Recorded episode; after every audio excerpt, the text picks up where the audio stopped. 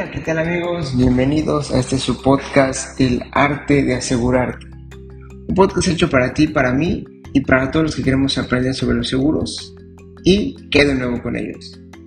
Bienvenidos a otro episodio más, una semana más, ya a punto de terminar agosto. Antes de empezar, antes de entrar de lleno al tema que nos cruje hoy, me gustaría mucho este, dar las gracias Ayer llegamos a las más de 100, eh, bueno, iba a decir vistas, pero no, ¿verdad? a más de 100 reproducciones en el, en el, podcast. De verdad, muchas gracias a la gente que ha estado escuchando estos episodios, que, que les ha gustado. Este, como dije desde un principio, esto eh, se hizo con la intención de poder ayudar y con la intención de poder informar y que ustedes estén, estén al tanto de todo y sepan cómo vivir una vida más tranquila y más segura, ya sea con nosotros o ustedes mismos. Así que de verdad, muchísimas, muchísimas gracias por eso. Y bueno, esta vez traemos este, en un episodio un poco mm, ya alejado de lo que habíamos platicado estos últimos, estas últimas dos semanas sobre el seguro educativo, la educación y, todo ese tema. Eh, debido a un artículo, una situación que se, que se dio con un cliente de aquí de la empresa el día, si no estoy mal, eh, lunes de la semana pasada, eh, en relación a una póliza de daños. Entonces, en base a eso y a ciertos artículos que hemos, nos hemos informado en la red, salieron varias cosas que creo que podemos, no que podemos bien, que creo que valdría la pena que, que las comentemos.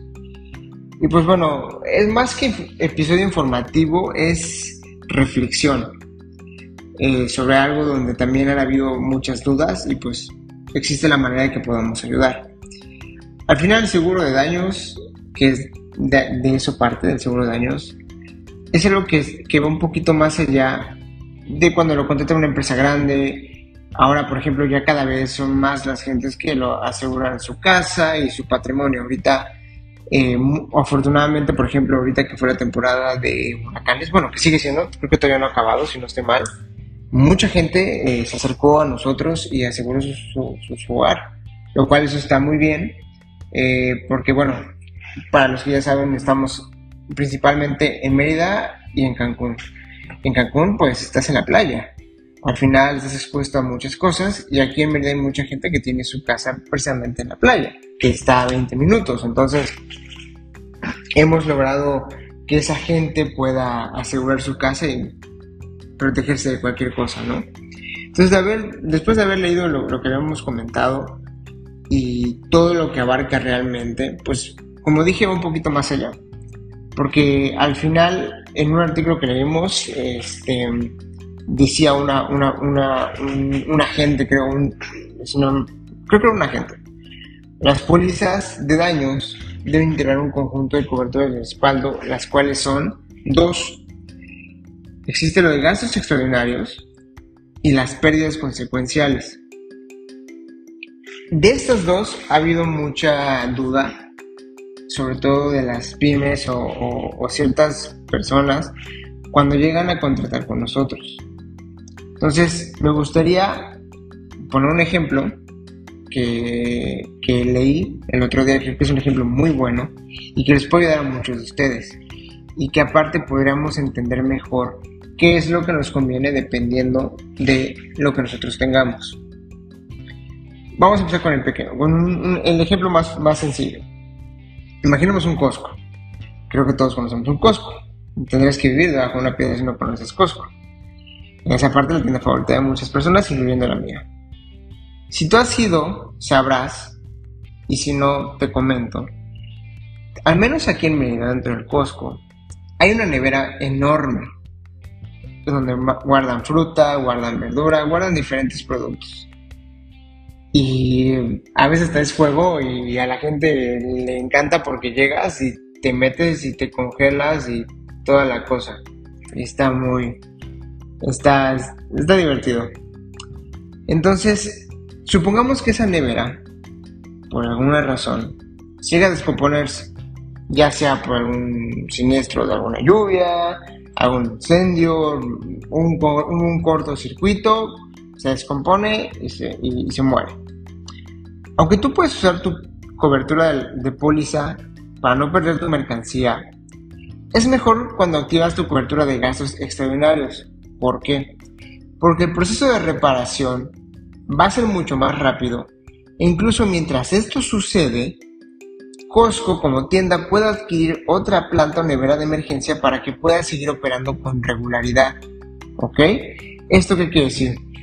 Que si yo utilizo mi cobertura de gastos extraordinarios para el proceso de que la aseguradora me ayude en el siniestro, me lo cubra, digamos, va a ser mucho más rápido y aparte yo voy a poder como empresa, si se me fregó algún equipo de vital importancia que yo necesite en ese momento, la puedo adquirir y yo puedo seguir operando. Yo como empresa puedo seguir haciendo mi flujo de trabajo como lo vengo haciendo sin perder nada, sin perder tiempo, sin perder producto, que creo que es lo que más duele Claro, dependiendo también si fue una cobertura, si fue un siniestro de un... Eh, explotó un cable y simplemente se apagó la nevera, pues bueno, la mercancía la puede salvar alguna. Ahora si hablamos de un incendio, de un, de un derrumbe o algo así, pues bueno, sabemos que se pierde. Al final lo que queremos dejar en claro con esta idea es que debemos siempre pedir y buscar un buen análisis para la póliza y ver qué es realmente lo que necesitamos como comenté en un principio, nos han llegado muchos clientes de otros asegurados o despachos que comentan que al momento de su siniestro tenían mejores caminos para que sea más rápido. Y sin embargo no se dieron cuenta que no tenían, que, no tenían la cobertura. Entonces es, pierde tiempo, falta esto, falta lo otro, entonces tarda muchísimo más.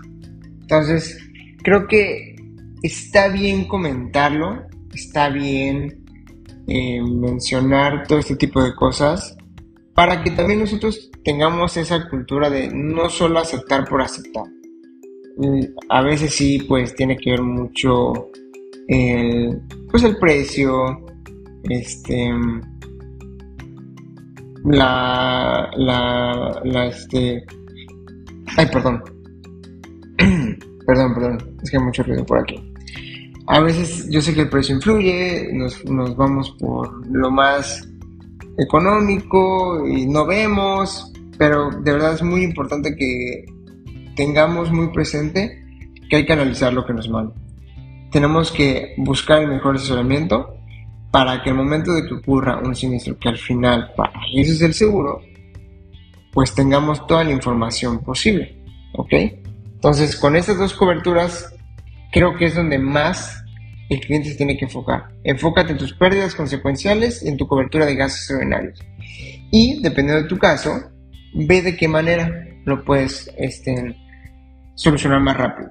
Así que lo dejamos a consideración. Quería, quería, quería la verdad hacer mucho este episodio porque sí teníamos, nos ha pasado y, y, la verdad creo que es algo que vale mucho la pena comentar.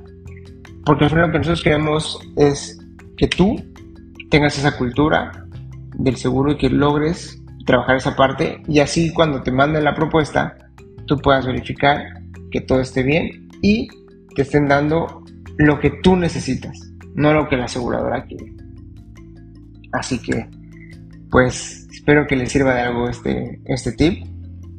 Eh, ya, si tienen alguna duda, saben por supuesto que aquí estamos para apoyarlos en lo que sea si necesitas una póliza, también, claro que sí, como no, puede pasar y llevarse su póliza. Eso es todo por esta semana. Muchas gracias por escucharnos. Nos vemos en unos días. Y este es Grupo Lorca, todos seguros en un solo lugar.